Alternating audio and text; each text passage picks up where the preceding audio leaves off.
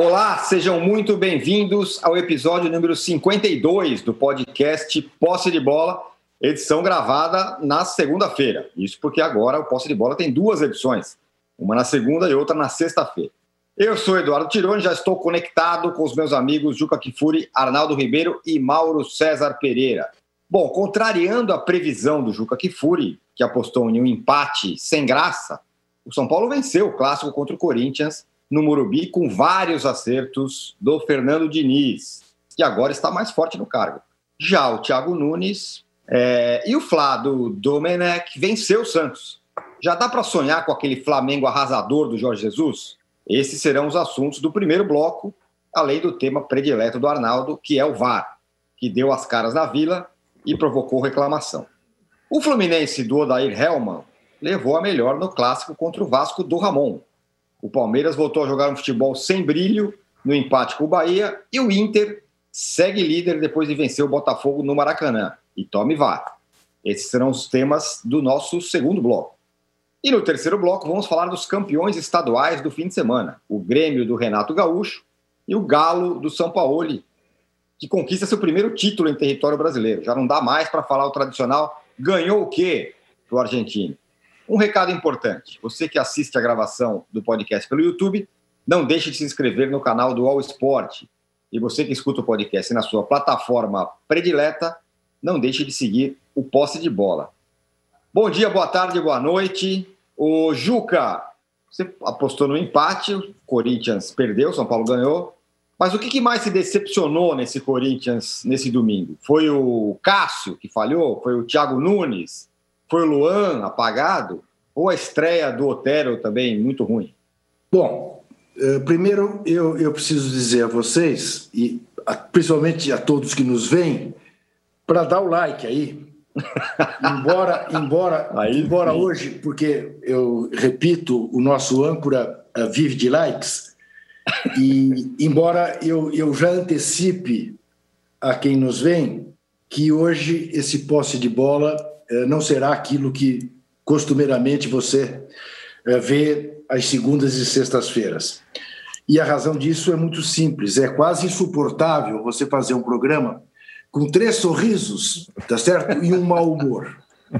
Mas eu queria começar por dizer a você que me vê, que nos vê, que eu, desacostumado com essa ideia de jogos às 11 horas da manhã, principalmente sob 30 graus de temperatura, 30% de umidade do ar, é, sem nenhuma justificativa, porque nem se pode dizer que é um horário que o torcedor gosta, porque o torcedor não está podendo ir ao estádio, então não tinha por que não fazer o jogo no horário de sempre, quatro horas da tarde. Eu acabei esquecendo que teria o jogo e dormi. Ah. Uh, então, eu me dediquei muito mais a ver aquilo que era importante no domingo. As decisões estaduais, com o Galo campeão com o São Paulo e com o Grêmio perdendo para o Caxias, mas mesmo assim sendo campeão gaúcho pela 39 vez, com um grande fato que infelizmente escapou da, da produção e da pauta deste posse de bola, hum. que foi o Cortez ao levantar a taça, estar com uma camiseta Vidas Negras Importam. Né? Este é um fato que é, é o grande fato é, do domingo. Além desses dois, três fatos, Galo campeão, Grêmio campeão e o Cortez, tivemos o Gatito fazendo aquilo que todos nós estamos com vontade de fazer: chutar o VAR. Ele agrediu o VAR. Ele derrubou o VAR. Isso. Enfim, alguém tomou uma providência. Foi mais ou menos como o dia em que Newton Santos deu um murro em Armando Marques. O Brasil inteiro queria dar um murro em Armando Marques. Coube a enciclopédia do futebol, que nunca tinha sido expulso de campo, coisa alguma, dar um murro no Armando Marques. Tanto que o Armando Marques irritava. E eu não estou discutindo se o VAR acertou ou se o VAR errou. Eu estou discutindo o excesso de intervenção do VAR e discutindo uh, ao mesmo tempo uh, a, a, a lentidão com que o VAR toma as suas decisões. E, finalmente, acho que, e eu sei que isso só eu sou capaz aqui uh, de falar, sobre mais uma excepcional exibição de Jamal Murray. 50 pontos para o Denver na vitória extraordinária que teve ontem, levando o playoff ao sétimo jogo tá? É, é, da, na NBA. Isto posto, vi depois, mais tarde, os melhores momentos. E foi uma coisa bizarra, né? porque só não aconteceu o empate por um gol já nos acréscimos causados pelo VAR, evidentemente, né? porque os jogos agora têm 100 minutos, 110 minutos, 115 minutos, né? fora a parada técnica, né? que tem que ter, porque quem pode jogar futebol naquela temperatura, naquelas condições. Dois frangos de dois grandes goleiros, aliás, foi um fim de semana trágico para os goleiros, porque o Everton no sábado fez uma lambança e, com justiça, o Bahia empatou também na Bacia das Almas. E o Cássio e o Thiago Volpe ontem por, pelo amor de Deus, né? Só podem justificar que era muito cedo, estavam com sono e o São Paulo acabou ganhando do Corinthians, mantendo aí um tabu de 10 anos sem perder para o Corinthians em campeonatos brasileiros. 2 a 1 um, suado, evidentemente, 2 a 1 um. Estragou o meu palpite, que era do empate, modorrento, medroso. Eu reconheço, admito. Medo São Paulo não teve. Buscou a vitória o tempo todo e por isso uh, fez justiça ao marcador ganhar o São Paulo. E o Corinthians, eu vou lhe dizer uma coisa: é, se você comparar jogador a jogador, você não pode dizer que o São Paulo tem um time melhor que o Corinthians. Não tem um time pior, mas também não tem um time melhor.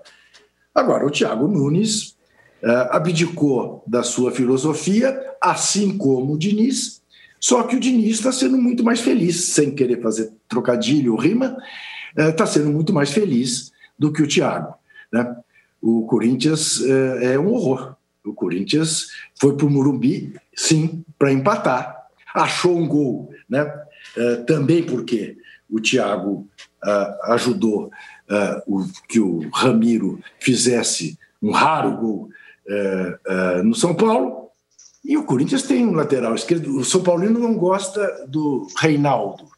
O Corinthians tem um Sid Clay que é brincadeira que esse rapaz esteja jogando futebol profissional. É brincadeira. E o segundo gol do São Paulo, é claro. Né? O, o, o Brenner sequer sai do chão. Ele, com os dois pés plantados, cumprimenta a bola muito bem cruzada pelo Toró para fazer o gol, porque o Sid Clay, sei lá, estava pensando no almoço dominical, o que ele estava pensando. Na verdade, do majestoso, eu gostei desse menino que tem nome de centroavante e joga feito um zagueiro experiente, que botou o Jô no bolso, no bolso, né? Diego Costa. Esse menino vai longe. Para mim foi a grande, a grande novidade uh, deste majestoso. Futebol mesmo nós tivemos na Vila Belmiro, mas falaremos adiante de Flamengo e Santos. Falaremos em seguida, porque eu quero ouvir o Arnaldo antes. Porque é seguinte, antes de falar com o Mauro, eu quero ouvir o Arnaldo. Por que, Arnaldo? Eu quero saber, eu quero ouvir assim, da sua boca, assim, qual a melhor notícia para o São Paulino nesse domingo, além da vitória? Foram o quê? Os acertos do Diniz? Foi o jovem Diego Costa? Foi a volta do Hernanes? O que, que você acha? É, pacote completo foi do domingo, foi, é, digamos, é, apetitoso é, o São Paulo, esse tipo de jogo, é, um clássico, com dois clubes, é, dois times, numa, dois clubes e dois times numa situação, digamos, de crise, pré-eleição, técnicos ameaçados, jogadores na berlinda, ele tem um peso maior. A gente estava falando aqui desde a semana passada que para o São Paulo e para o Fernando Diniz era um jogo peso 10. Para o Thiago Nunes, talvez fosse um jogo peso 5. Não era tão fundamental, mas era importante. E depois é, do gol do Brenner no finalzinho, a, o São Paulo empurra a crise para o outro lado, empurra, empurra a crise para o rival.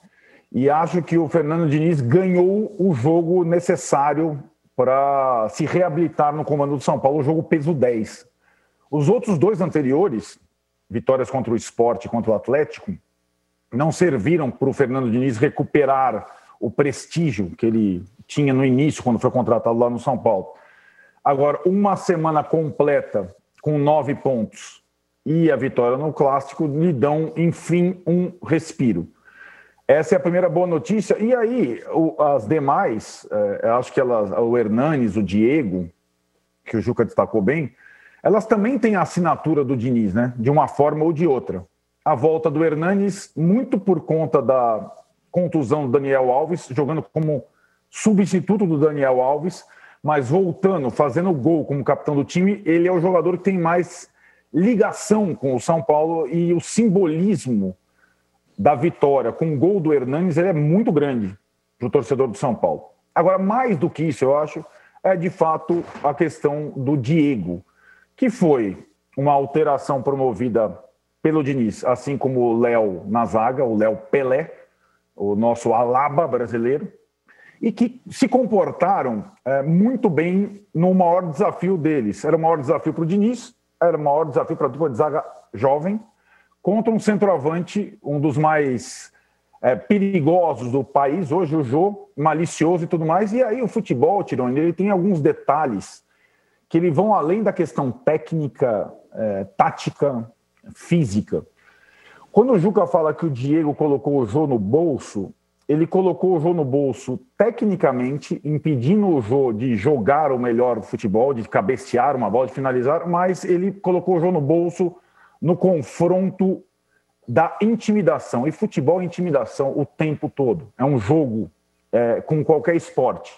E a última derrota do São Paulo para o Corinthians, no Morumbi, e tem aquela pecha do São Paulo não ganhar de rival nas arenas, mas os rivais têm dificuldade em ganhar do São Paulo no Morumbi.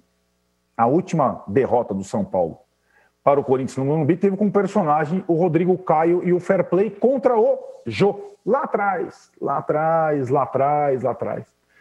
E dessa vez não teve fair play. Porque não é para ter fair play no jogo de futebol. O jogo de futebol é outra coisa. E com, quando o Jô vai e tenta enquadrar o moleque e o moleque não se enquadra e vai e peita de igual para igual, isso é jogo de futebol. Isso é maturidade. Isso é entender o momento do time. E o moleque entendeu o momento do time. Aquilo tem um valor é, por trás dos três pontos gigantesco. E ontem o Diego envelheceu no bom sentido uns 10 anos numa partida de futebol. Ele, ele mostrou a maturidade que muitos jogadores mais velhos não têm. Ele entendeu o contexto. Ele não podia baixar a bola ali. E ele não baixou.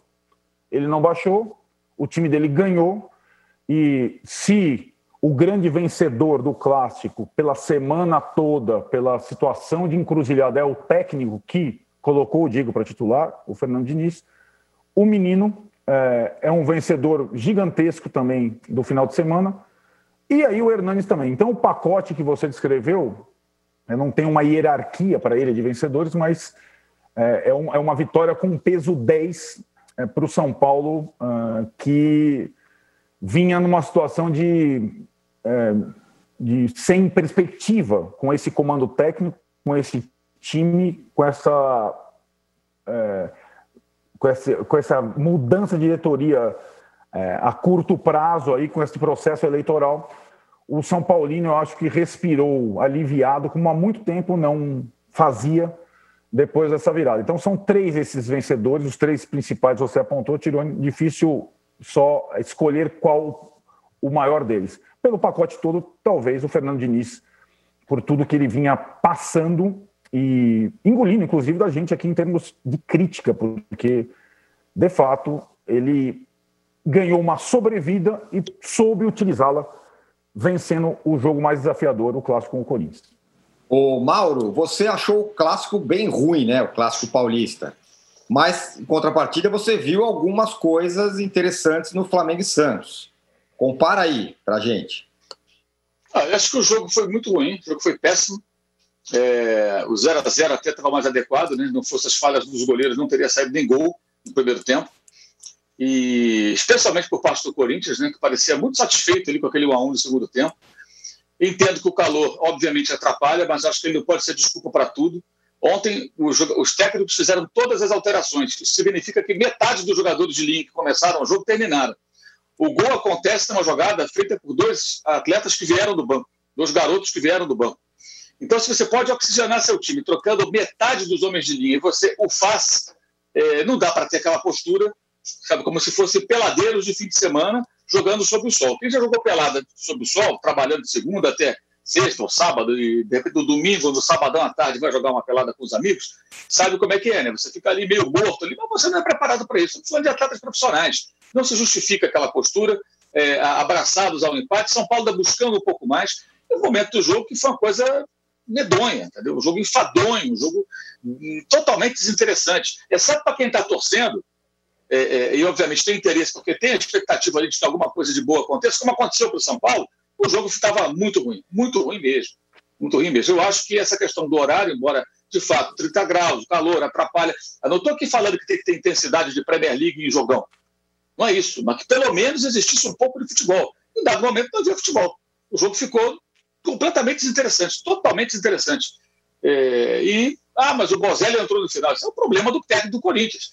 Porque se você está na beira do campo, se, você, se nós achamos que os jogadores estão cansados, extenuados, o técnico na beira do campo também, se isso está de fato acontecendo, tem que observar isso. Então, por que não coloca jogadores do banco de reservas antes, já que está todo mundo pregado?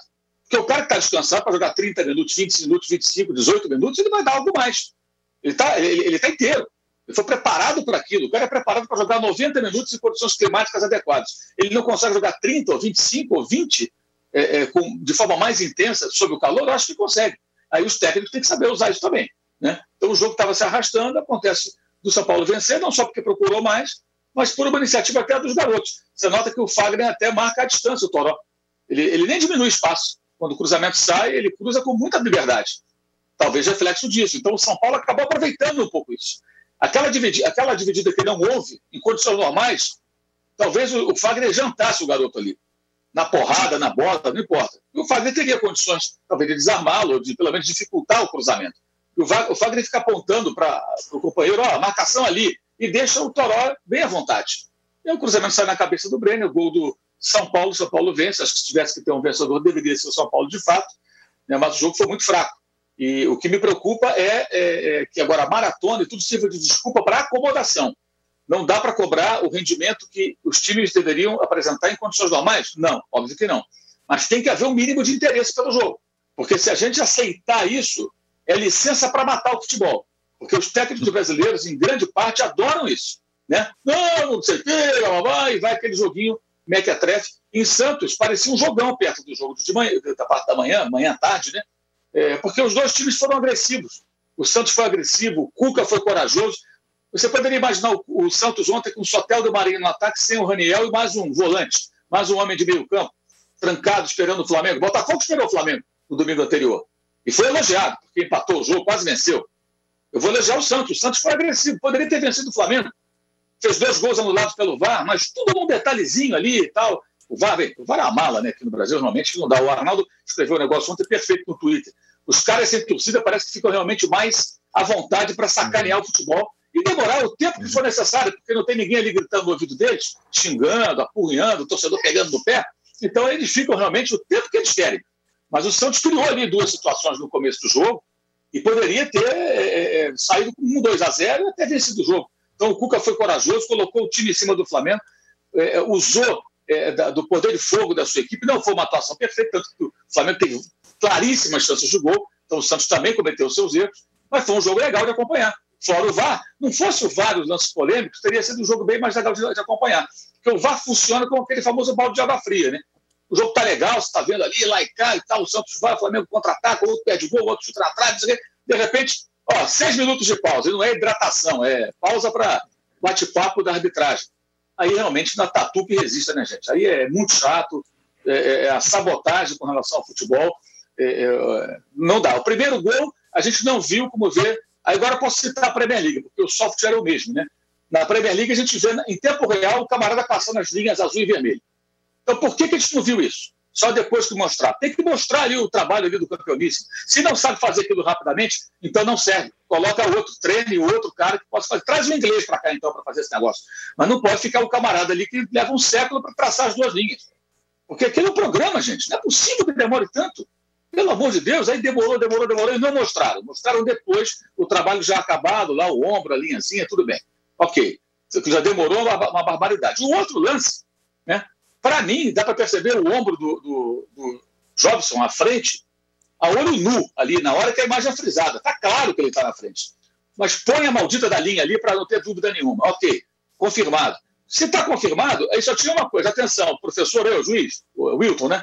Olha, o, o jogador do Santos que salta para cabecear está impedido. Você não quer dar uma olhadinha no monitor para você avaliar se o jogador participa ou não, se ele tenta participar? É, aí, cara, isso levaria o quê? 30 segundos? Um minuto, vai.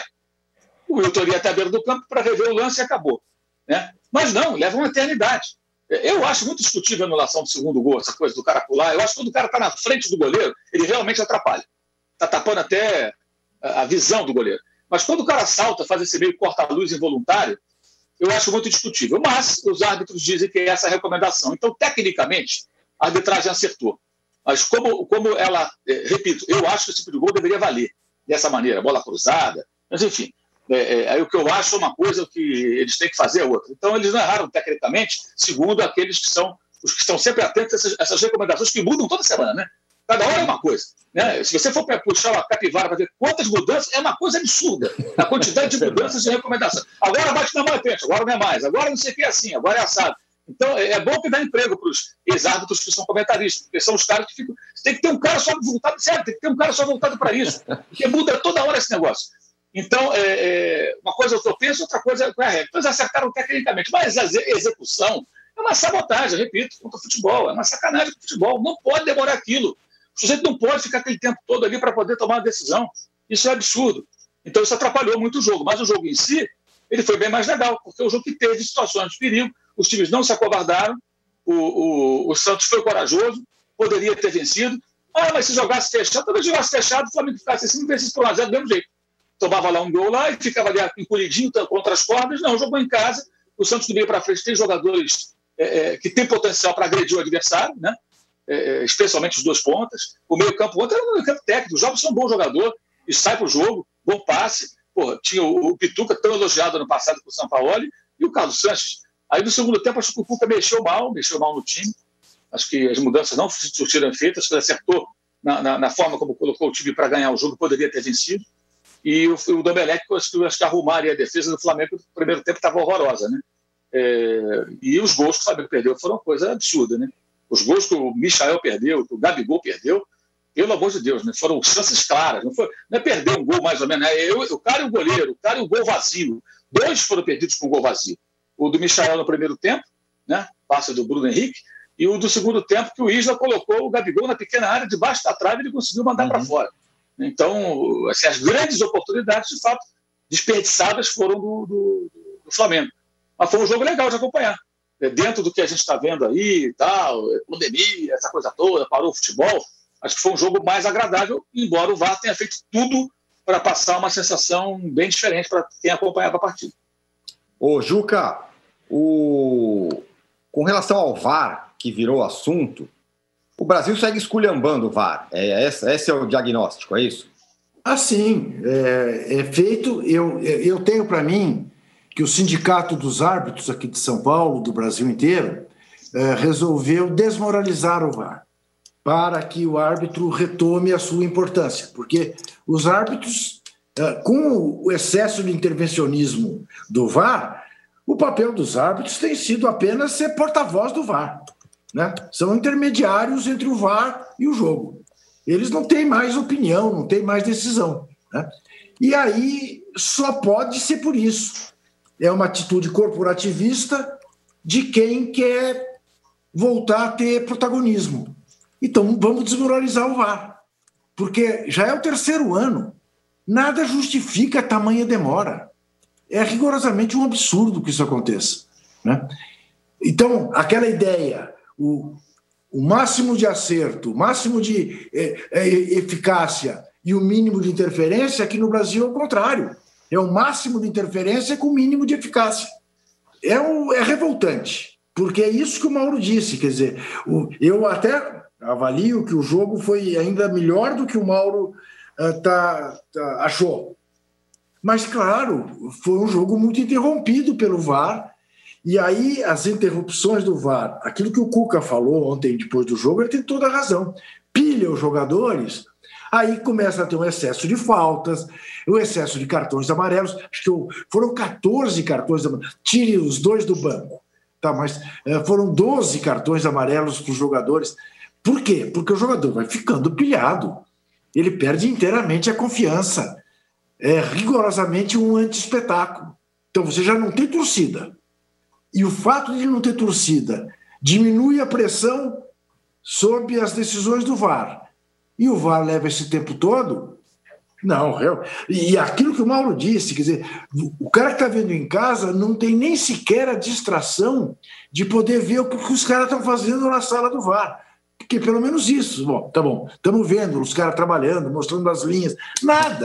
Por quê? Porque, porque são lentos, porque não estão bem treinados para trabalhar no VAR. Então, uh, uh, eu, eu raramente escrevo ou falo, vocês são testemunhas disso, mesmo fora do ar. Eu não sou de escrever palavrão e nem de falar palavrão.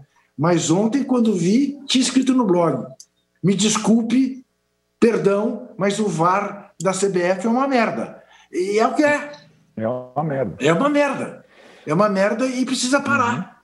Uhum. Né? Razão pela qual, honestamente, eu compreendo, mas como compreendo o que o Gatito fez? E, de novo, não vou discutir se, em última análise, houve acerto ou erro. Embora no segundo gol do Botafogo, eu acho que o VAR errou, e ponto. O VAR errou. O que é um absurdo pensar que o VAR erre. O VAR errou.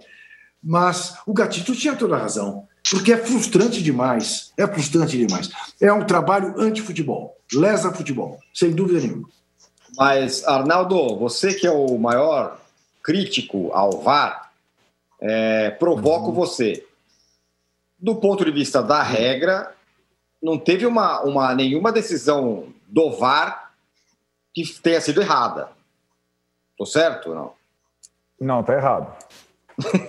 Eu acho que. Eu gosto assim. É, tá errado. É como o Mauro disse.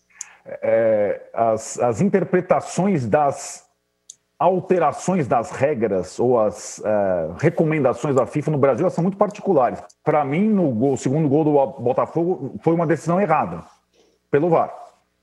Uh, por exemplo, a, decisão do segundo gol do Santos ela é discutível.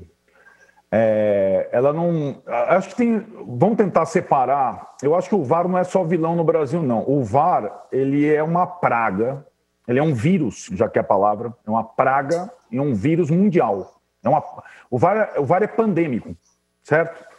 É, é e acho assim, já como o Juca falou, é pandêmico. Já deu tempo, como o Juca. O VAR não é uma coisa agora que está sendo testado, o VAR já veio há muito tempo e já há tempo de a gente fazer uma análise, parar e concluir que o VAR não ajudou o futebol como se imaginava. Esse é o primeiro ponto. Não ajudou o futebol como se imaginava. Isso é fato. E acho que está no tempo de ser revisto para que não estrague o jogo, porque ele tem o potencial de estragar o jogo. E no Brasil ele está estragando o jogo. Aí é, é a coisa particular daqui. É, o, o, Brasil tem o pior combo do VAR do mundo, que são árbitros fracos é, e, e intervencionistas demais. E aí, como o Mauro disse lá no início, eu escrevi sobre isso com a ausência do público, fica ainda pior, porque os caras se sentem mais à vontade de parar e tomar o protagonismo do jogo, custe o que custar, não importa o público da televisão e tudo mais. É, um, é um escárnio, é um, é um absurdo, é um absurdo. E aí as expressões todas que eles falaram, o Ju e o Mauro foram muito felizes, a coisa da máxima interferência no Brasil, que ela ocorre.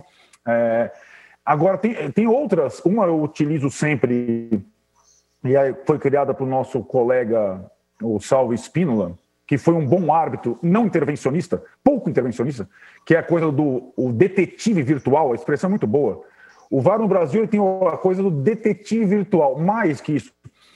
O VAR no Brasil é meio do videocassete, sabe, Tironi? Você tem que voltar a fita. Os caras voltam a fita. isso, é quase isso. como se voltassem a fita para o pontapé isso. inicial para ver se do pontapé inicial até a hora do gol aconteceu alguma coisa, sabe? Uma, uma lambida na cara do outro, uma, um encostão, puxa. É um absurdo. Os caras estão destruindo o jogo. E a responsabilidade é do chefe da comissão de arbitragem, o senhor Leonardo Gaciba. Responsabilidade do, do mau uso do VAR tá no sumido, né? brasileiro, que é um ótimo. É, exatamente, está com sumidão. Tá o VAR não foi tão nocivo no Campeonato Paulista É, não foi tão nocivo no Campeonato Paulista, porque ele foi menos utilizado. É, no Campeonato Brasileiro, ele estraga o que poderia haver de bom. Ele, ele é, e eu sou, eu entendo completamente o Gatite Fernandes. Se eu sou jogador e estou no Botafogo Internacional, eu chego, dou um bico, eu destruo aquela bagaça toda. Eu picoto aquela porra toda. Eu, eu, arrebento aquela merda. É um lixo aquele negócio. Esse negócio é um lixo. Esse negócio é um lixo. Ele tem que ser combatido. Ele é um vírus. Ele é pandêmico. Esse negócio pode estragar o melhor esporte de todos os tempos. Ah, aí a questão da justiça, que é essa bengala. Justiça aonde? Justiça é o cacete. Que justiça? Justiça para quem? Que justiça é essa? Né? É, é essa coisa é, estéreo, tá? Não é, ah, cara, a, a, intervenção, e aí tem a outra, desculpa, a outra bengala dos defensores do VAR. O problema não é a ferramenta, a tecnologia, são seres humanos que operam. Beleza, nós somos seres humanos, jogadores são seres humanos, torcedores são seres humanos, o árbitro é ser humano.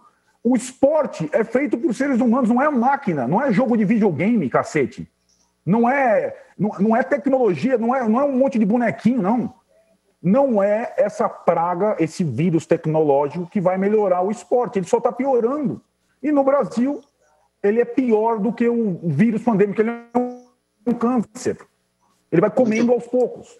Tem uma coisa então, importante tem que, também. Tem que, tem que parar. Alguém, como é que o Mauro, como é que o Lúcio fala? Alguém tem que parar essa bala. Simplesmente isso. É, e tem um detalhe que é importante. Ontem, até domingo à noite, o Vitor Birner lá na ESPN falou um negócio importante no programa Linha de Passe ele falou: a gente tem que discutir se as pessoas querem isso do futebol. Ele foi falar as pessoas, até, até ele frisou: não, não, são jogadores, os árbitros, os jornalistas, os dirigentes, a torcida, todos, todos. Porque, de fato, o que está acontecendo? O VAR virou, entre aspas, argumento para as pessoas dizerem que determinado time vai estar sendo beneficiado quando o VAR tecnicamente acerta, tecnicamente no sentido da regra, né? da aplicação da regra. Então, da forma mais bizarra, eles vão lá e acertaram digamos, né? O cara estava impedido, não esqueçam o jogo, falando em linhas gerais. No jogo X, tal jogador estava impedido, o Bandeirinha não viu, o VAR foi lá, depois de cinco minutos, seis minutos, conseguiu descobrir, constatar que estava impedido e o gol foi anulado. Então, o, o VAR corrigiu um erro da, da arbitragem, né? Do, do, bandeira, do árbitro, enfim. Ok. E aí não adianta a linha vermelha e amarela, aqui no Brasil, assim, mostrar que o cara estava impedido. O torcedor que não gosta daquele time em questão, que teve o gol contra si e depois esse gol anulado, ele começa a repetir exaustivamente. Olha o VAR! O VAR é, é o VAR Mengo, é o VAR Timão, é o VAR Grêmio, é o VAR isso. Todos serão prejudicados, entre aspas, né, em algum momento, pela existência desse negócio. Todos. Né? É, ontem era VAR Mengo. E o Flamengo e Grêmio do ano passado era o quê? E no domingo, que teve reclamação, quando os dois gols anulados do Maracanã, aliás, o gol e o pênalti, foram corretos. Então, até os profissionais do futebol reclamam. É. Aí é difícil, quer dizer, nós também, a nossa sociedade, não está preparada para isso, nem que os caras apliquem direito, sabe? Depois do que o Vitor falou isso ontem, eu fiquei pensando, é verdade, as pessoas não estão preparadas, não estão. Então, mesmo quando se acerta, e se o cara for rápido, é, vai ter a discussão, dizer, não, o time tal foi beneficiado. Como assim? Se o cara corrigiu um erro, como beneficiou? Estava beneficiando o outro. Ah, não, é VAR não sei o quê, fala o nome do time que ele não gosta. Isso se repete de tal maneira, vira uma quase verdade. É muito chato. É muito chato. Aí, como os caras não são convictos naquilo que eles fazem, fica pior. Demora muito tempo. Repito, o jogo do, do, do jogo Santos e Flamengo, o segundo gol, dá para ver na hora que tem o ombro lá na frente. Se vai meter a maldita linha tridimensional do sei das contas, é, daqui não pode levar mais do que um minuto, vai, um minuto. Bom, olha, o, o jogador que salta, vai falar no rádio, né, para o juiz, está impedido, ele está impedido. Agora, você decide se ele participou ou não do lance. Ah, mas Mauro. eu preciso rever. Aí ele vai dizer, eu preciso rever ou não. Ele vai lá rever ou não. E aí resolve a parada. Claro, Mauro. eles têm que revisar todo o lance de gol, não tem? Então, ao, ao revisar, estão fazendo o trabalho deles. Mas não pode levar cinco minutos. E aí também o torcedor, por mais que ele deteste o time que tomou o gol que vai ser anulado, ou ele amadurece também e fala, ah, peraí, pô, que, que... vou agora usar a licença do Juca. Que merda, pô, mas pô, o cara estava impedido, desgraçado estava impedido os caras estavam tomando um gol, mas não. Ele acha que ele fica repetindo que o VAR ajudou aquele time. Então fica uma coisa infantil, boba, até idiota. Ô, Mal, enquanto, enquanto a gente consegue mais uns likes pro, pro Tirone. Likes, likes, likes. É, porque, porque parou, parou, estava muito bem e agora, de repente, não tem. Precisamos de like é, né? é, pararam de dar like. é, dá uma ajeitada no seu áudio, porque você está entrando um pouco rachado, pelo menos para mim. E tem, e, tem, e tem gente aqui uh, reclamando, porque eu, eu, eu, fico fazendo a tarefa do âncora e fico lendo os comentários. eu estou lendo tem, aqui, ó. Tem algum problema no seu áudio, está de fato entrando um pouco rachado.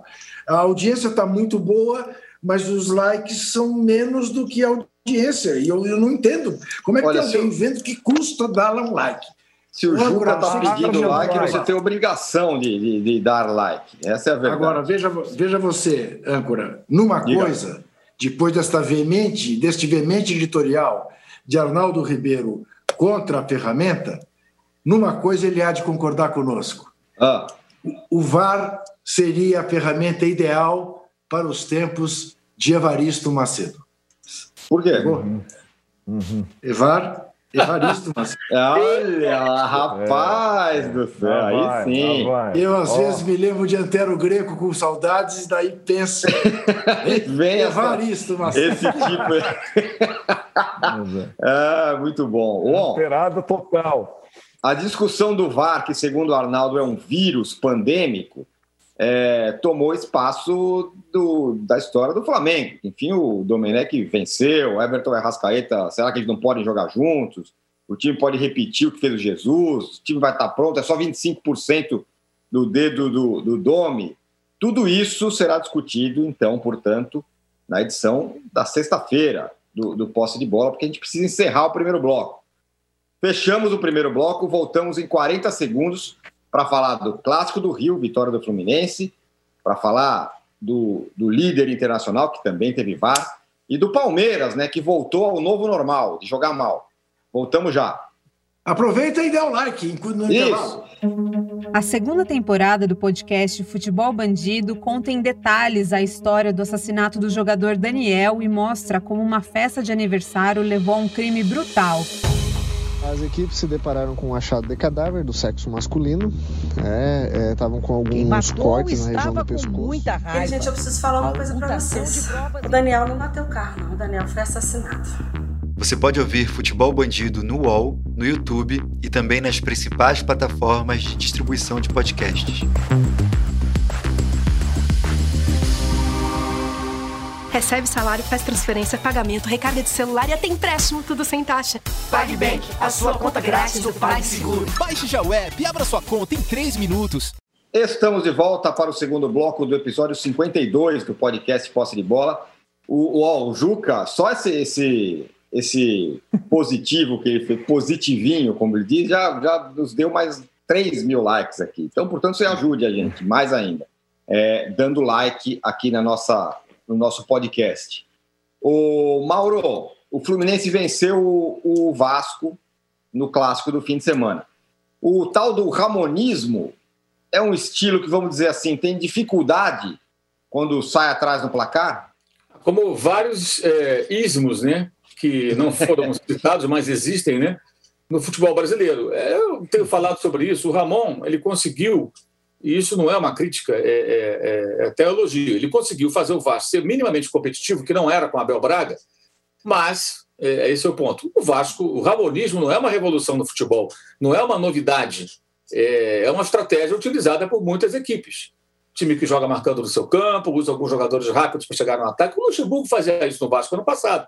E era tratado como se fosse a invenção da roda. Nada demais. É um jogo reativo, como se diz. Nada além disso.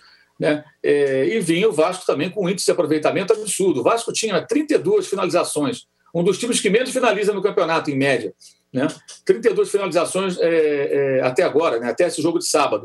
Metade delas na direção do gol. Isso é um ponto totalmente fora da curva. Você pode pesquisar qualquer estatística de arremate no mundo. Nenhum time chuta metade das vezes na direção do gol. Né? Especialmente se ele chuta muito contra o gol adversário.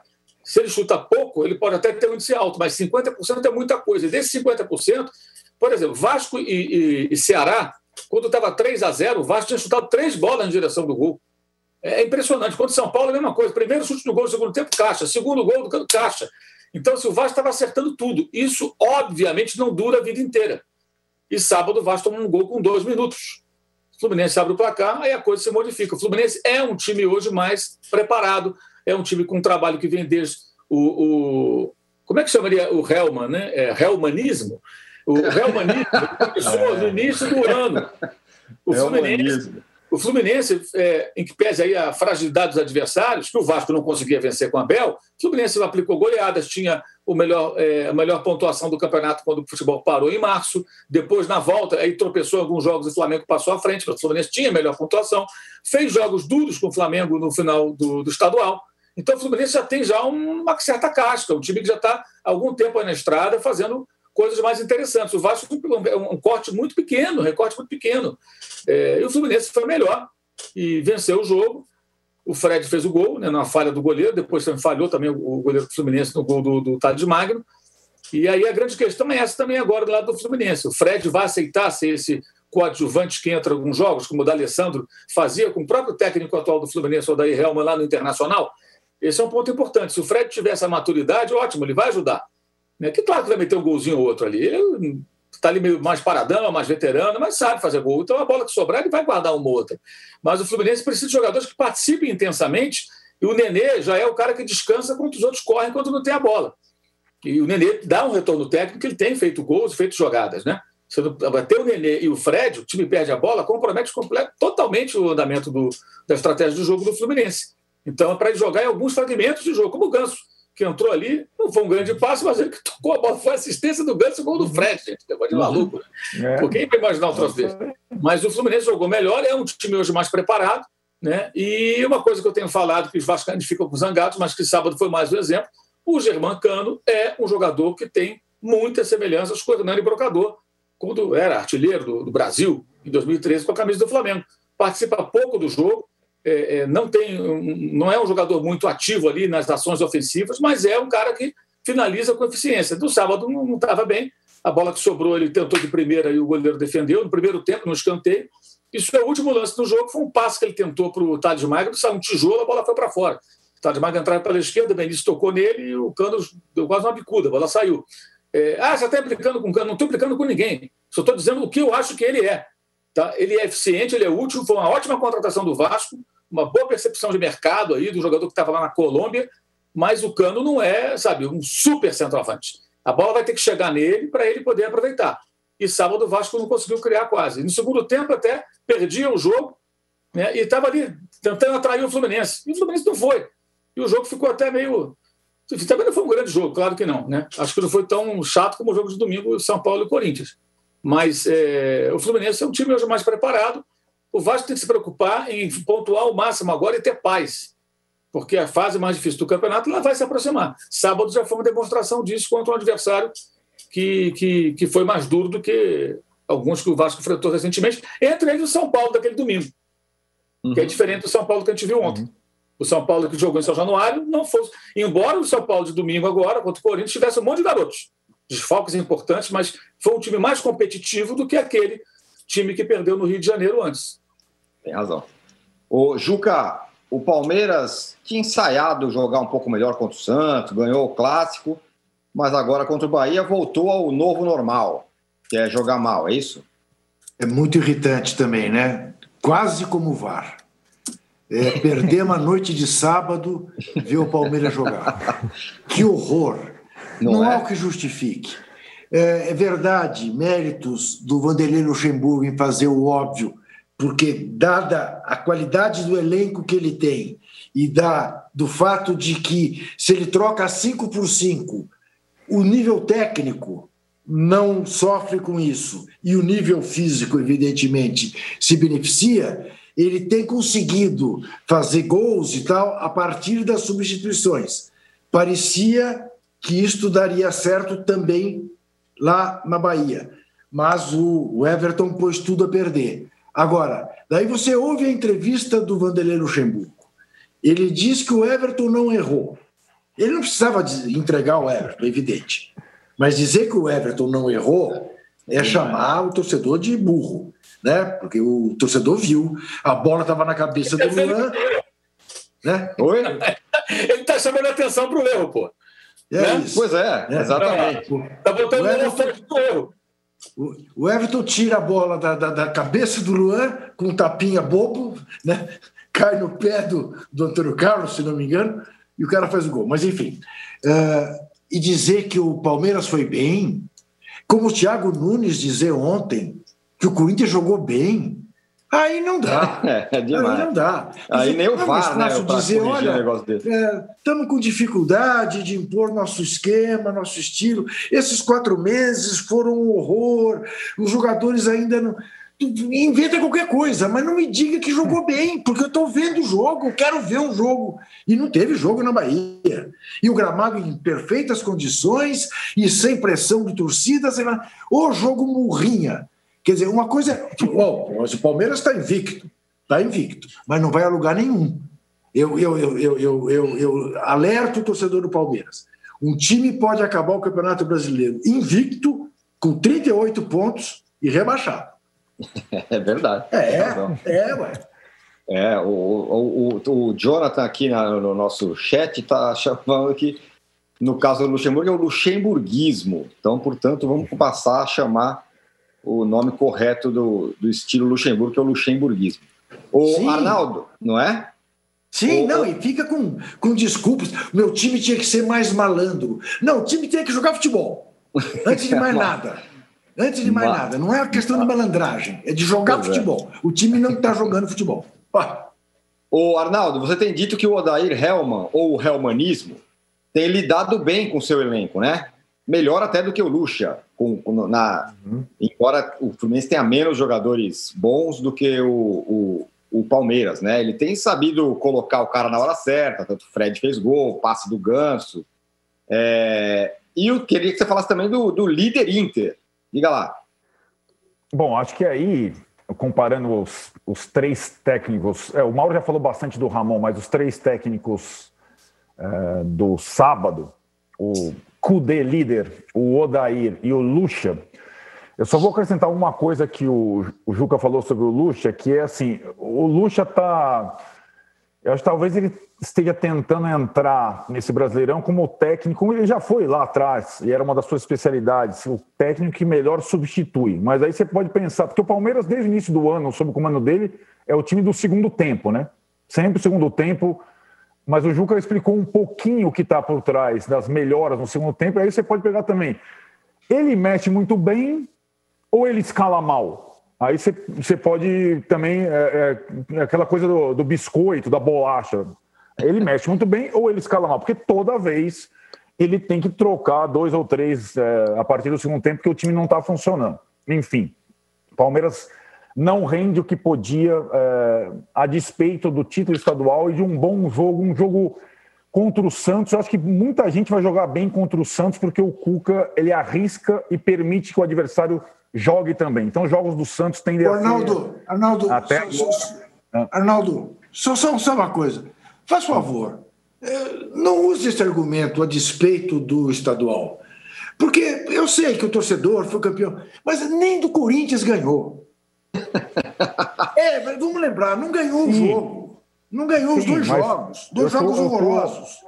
É, eu acho que até, Juca, o próprio palmeirense, é, satisfeito pela conquista do estadual diante do rival, meio uma questão quase obrigatória, uma missão, claro. ele já, a partir do jogo seguinte, já estava esperando uma coisa melhor no brasileiro. Então, tipo, aquela.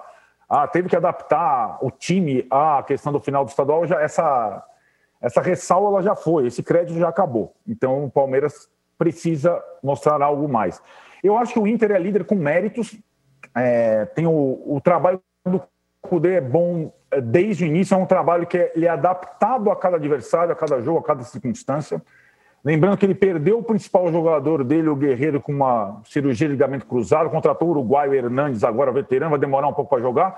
E o Thiago Galhardo é um, é um, entre aspas, é um achado, ele já vinha jogando bem em outros é, times, mas tem sido um jogador que consegue suprir as ausências é, dos, do, do Guerreiro e de outros companheiros, jogador muito inteligente, né? Ele é um dos jogadores mais inteligentes do futebol brasileiro, o Thiago Galhardo, inteligente em campo.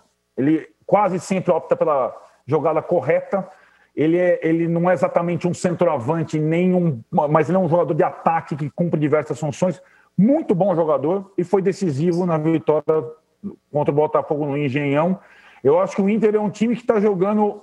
É, ele não tem é, o elenco melhor que o Flamengo, que o Palmeiras, que o Grêmio, que o São Paulo, mas ele vai, ele com esse treinador, é, ele pode ir longe, pode continuar sonhando. O Pode continuar sonhando. Alguém falou aqui, ó, o, o detinismo. É. O Luiz Andrade falou em cudetinismo. É, tem que tomar cuidado o Odair com esse um pouco... aí, porque pode dar palavrão. É, vamos com calma. É. É. O Daír é um cara que me chama uma certa atenção desde o tempo do trabalho no Inter, como, é, digamos, administrar um time em campo, mas um grupo. O que ele fez com o D'Alessandro no Inter é, era uma coisa que me chamava atenção, que era tratar o principal jogador do time com respeito, com é, reverência, mas como mais um, e colocá-lo em determinadas circunstâncias, não obrigatoriamente em todo jogo, não começando todo jogo. Aí o cara vai para o Fluminense. E aí ele tem mais que um D'Alessandro no Fluminense. Ele tem o Nenê, ele tem o Ganso, ele tem o Fred. Como disse o Mal, o, o, o D'Alessandro do Fluminense talvez seja o Fred hoje. E ele não pode armar um time para ganhar de qualquer outro com Ganso, Nenê e Fred juntos. Ele sabe disso. Agora, ele também não pode descartar esses caras. A diretoria investiu não sei quanto no Fred, vai mudar. O que ele tem conseguido, e isso é bem interessante no trabalho dele, é envolver todo mundo. Então, o Nenê é o principal, o Nenê é o titular. Agora, eu não vou descartar Ganso e Fred, eu vou utilizá-los e, e torná-los. É, necessários em algumas circunstâncias, e aí deu tudo certo no sábado. Né? Ele coloca o Ganso e o Fred juntos, os dois definem o jogo no segundo tempo, e vai ter jogo que o Ganso vai começar, como foi contra o Atlético Paranaense, vai ter jogo que o Fred vai começar, vai ter jogo que o Nenê vai começar, e esse é, esse é o trabalho do treinador. É, é, é se adaptar às circunstâncias do clube e às características dos jogadores sem descartar, sem, olha, esse, é, esse aqui não trabalha, ou esse não sei o que lá. E eu acho, desde o início, o Mauro já salientou o repertório histórico do Fluminense. Eu acho que o Daí faz de novo um bom trabalho. É um técnico que sempre fica meio à margem, mas acho que ele faz de novo um bom trabalho. E o Fluminense classificou com sobras na Copa do Brasil, tinha perdido o primeiro jogo lá, lá em março, né? Classificou com sobras na Copa do Brasil e ganhou o clássico com méritos dias depois, muito com a assinatura do Odair. Reumanismo. Muito, muito bem. Bom, fechamos aqui o segundo bloco do episódio 52 do podcast Posse de Bola. A galera aqui do lado, além de dar o like que a gente está pedindo, está dando sugestões de, sugestões de ismos. Então, tem até um arnaldismo aqui no meio e o ancorismo. Pintaram, pintaram é. aqui do nosso Aí lado. É Juquismo, maurismo, é isso. Bom, voltamos em 40 segundos para falar do portalupismo e do São Paulismo, campeões do fim de semana. Baixo Clero é o podcast de política do UOL. Toda semana eu, Carla Bigato, converso com os comentaristas Maria Carolina Trevisan e Diogo Schelp sobre temas que dominam a pauta política brasileira. Você pode ouvir o Baixo Clero e outros programas do UOL em uol.com.br podcasts no YouTube e também nas principais plataformas de distribuição de podcasts. Recebe salário, faz transferência, pagamento, recarga de celular e até empréstimo, tudo sem taxa. PagBank, a sua conta grátis do PagSeguro. Baixe já o app e abra sua conta em 3 minutos. Estamos de volta para o terceiro bloco do episódio 52 do podcast Posse de Bola. Inter, aliás, Inter não, né? Grêmio, campeão gaúcho com o Renato, Atlético Mineiro, campeão de gaúcho com o São Paulo. Os dois campeões estaduais do fim de semana, por isso eles não jogaram é, a rodada do Campeonato Brasileiro.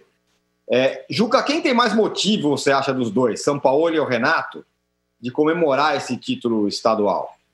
O São Paulo, né? Porque é o primeiro título dele no Brasil, coroa de alguma maneira. Ele pegou o Galo praticamente eliminado do campeonato estadual e levou o título. Tá bom, afinal, com o Tombense você não esperava outra coisa. Mas também se esperava que o Grêmio ganhasse os dois jogos do Caxias e acabou perdendo o segundo jogo. Né? E até isso diminui a façanha eh, do Renato. de mais a mais, o Renato é tricampeão né, com o Grêmio. É, o São Paulo está ganhando o seu primeiro título. Dos títulos estaduais, o que eu gostei mesmo, eu repito e falando sério, foi a atitude do, do veterano Cortez, lembrando que vidas negras importam. Uh, os campeonatos, os campeonatos estaduais já são uma coisa desimportante, e em meio ao campeonato brasileiro, some na, some na poeira. Sem uhum. público, sem, some na poeira. Né? É, tiveram que cumprir é, calendário, cumprir tabela. Mas, a bem da verdade, como diria o velho Zósimo Barroso do Amaral, não é nada, não é nada, não é nada, não é nada mesmo. o, o Mauro, tem muito treinador brasileiro que se fica aí escorado, no, ah, eu ganhei não sei quantos estaduais, eu já ganhei o estadual, eu tenho título tal. Bom, agora o São Paulo, em um ano de Brasil, um ano e pouquinho, já tem também um título estadual, certo? É, ele não tem mais nada para disputar além do brasileiro, então poderá se dedicar exclusivamente ao campeonato. Isso para ele vai ser muito bom, como foi no ano passado, quando comandou o Santos, né? Aquelas eliminações, claro que não foram nada positivas, tanto na Copa Sul-Americana como na Copa do Brasil, mas depois ele pôde dar uma boa arrancada e foi até o vice-campeão. Não tivesse um time tão fora da curva como o Flamengo, talvez o São Paulo fosse campeão brasileiro com o Santos ano passado. Até futebol e pontuação para sonhar com isso.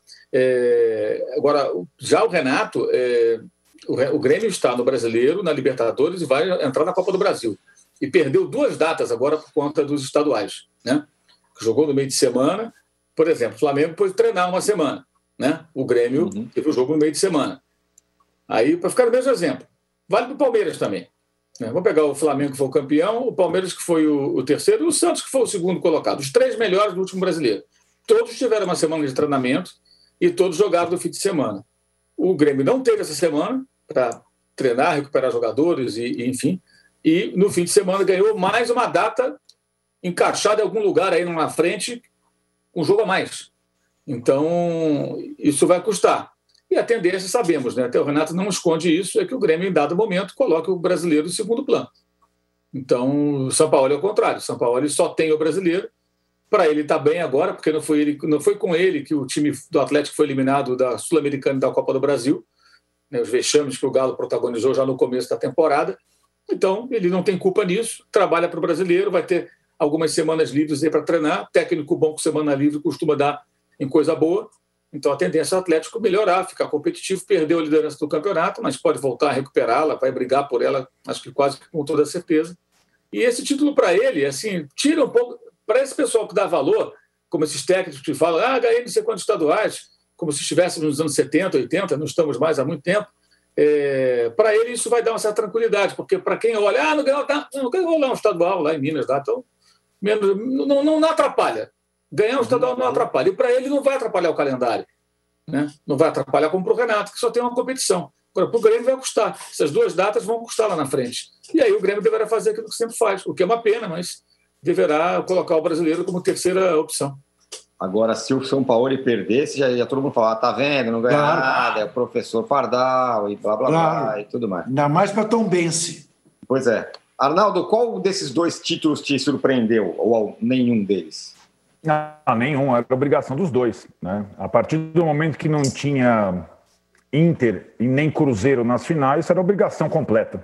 E aí é, eu vou concordar com meus companheiros, sobretudo em relação ao Renato. Me chamou muita atenção a entrevista do Renato pós-título. Eu gosto do Renato, acho que ele é um personagem marcante do futebol brasileiro, acho que tem várias sacadas boas, bom treinador. Aí ele veio, ele ele próprio, na, na entrevista, ele estava tão confuso entre ganhar e jogar bem, citou a seleção de 82, segundo ele, a seleção de 82 era a que ele mais gostava, mas não ganhou. Aí eu não entendi, mas então não prestou? Aí eu não sei, ele tinha relação com o Tele de idas e vindas, e aí tá como se ele, ah, ó, ganhei três campeonatos gaúchos, vai estar tá na história e li, pouco importa o resto. E aí o Mauro, em relação ao Renato, fala é, da, já, da pista de provavelmente abrir mão do brasileiro em algumas rodadas, colocando times alternativos, por conta do início ruim, cheio de empates do campeonato do Grêmio. Mas aí, Mauro, tem uma coisa muito boa para o Renato se deliciar agora, depois de ter levantado mais um troféu, que é o seguinte: Enquanto o Inter for líder do brasileiro, ele está ferrado. Só isso. Porque o parâmetro, o parâmetro é, lá, é, o pau que bate em Chico, bate em Francisco lá, o parâmetro é o rival. Se o Cudê continuar levando o Internacional à liderança do brasileiro, Renatão, pode se mexer na cadeira aí que você ficar votando no time com, com detalhe, hein? Com um elenco inferior ao do Grêmio, a pressão é outra. Aí não precisa ter o Flamengo líder, o Jesus já está em Portugal, não precisa ter o São Paulo com o Atlético, não precisa ter outro, algum time paulista. Ele até falou que os times paulistas estão jogando pelo resultado. E ele tá... A virtude do Renato é justamente ter formado um time que joga futebol há algum tempo, sabe jogar futebol, trabalha a bola, é, é competitivo, mas joga futebol e tudo mais. E ter algumas escolhas muito certas, como essa do Diego Souza, que foi o símbolo do Campeonato Gaúcho e tudo mais. Não, ele veio, confundiu as coisas. E, de novo, Renato, se o Inter tiver liderando o brasileiro e com alguma possibilidade de conquistá-lo depois de 1979, a água vai bater no pescoço. Não é, não é na gente do posto de bola que está falando, não. É você aí, na tua vizinhança. Perder o Brasileirão para o Inter vai ficar ruim?